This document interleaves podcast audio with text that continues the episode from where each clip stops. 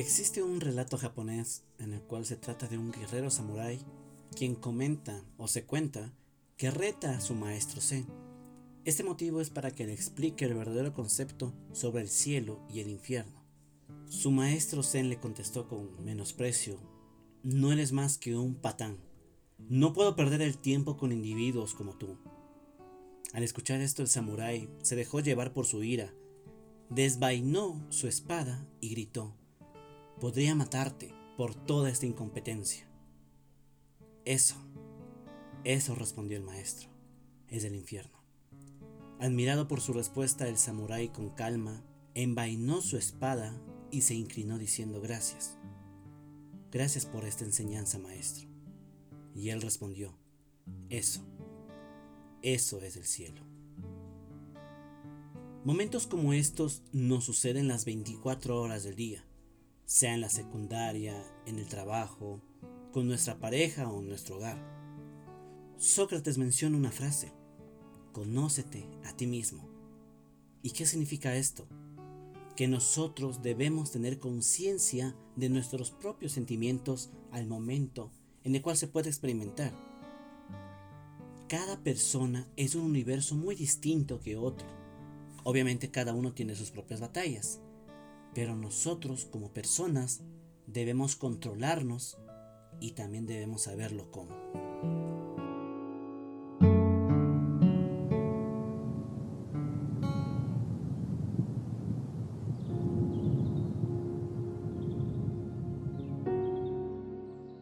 A primera vista podría parecer que nuestros sentimientos son evidentes.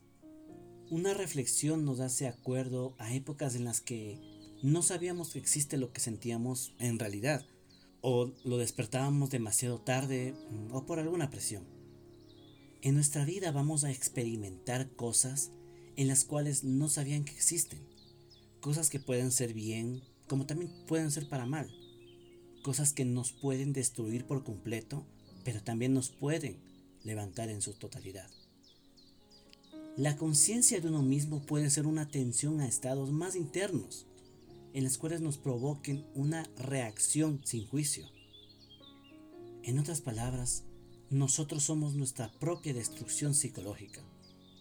Déjame adivinar, estás pasando por alguna situación grave y te dices, voy a pensar en esto para sentirme alegre, o voy a distraerme y tratar de no recordar.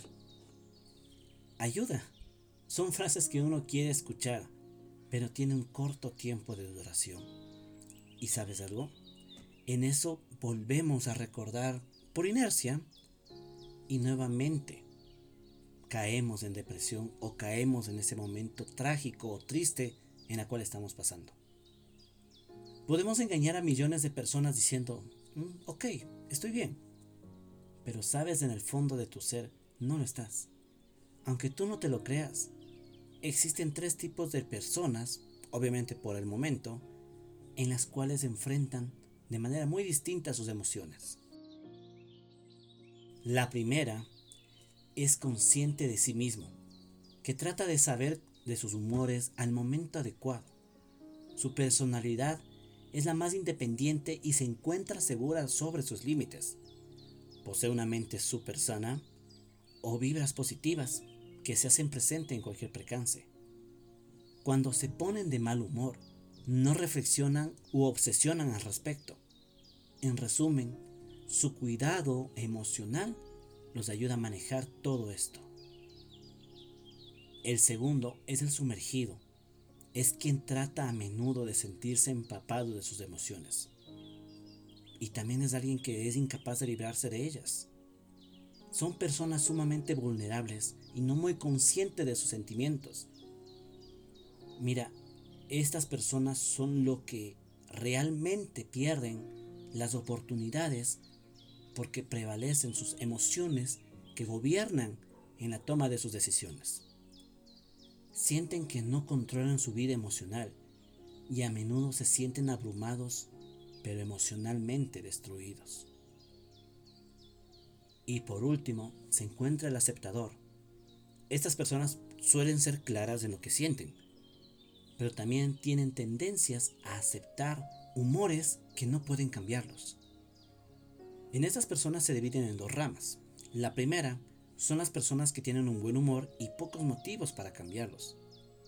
Y la otra persona son los que tienen malos humores, son los que no aceptan lo que está sucediendo y muy difícil deciden cambiar por cualquier perturbación que ellos mismos puedan estar cometiendo. Este último es una persona depresiva y siempre va a estar resignada a encontrarse con desesperación.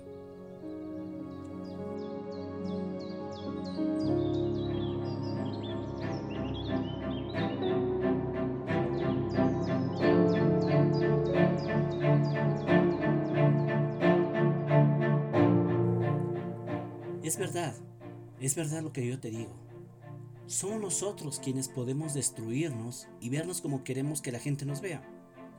Es fácil ser fuertes, como lo mencioné en el podcast anterior, pero llega un punto en el cual te sientes solo, aislado, pero sobre todo, todas estas cosas son ocasionadas por nosotros mismos.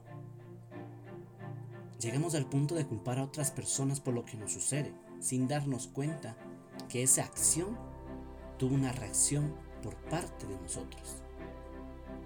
Es nuestra responsabilidad saber qué queremos sentir, cómo sentirlo y qué persona ser. Dime tú, ¿cuál de los tres te identificas y cuál deseas ser? Esto es No lo pienses podcast. Reflexiona, medita o grita. Eso te puede ayudar para que aclares todas estas tormentas. Hasta una próxima.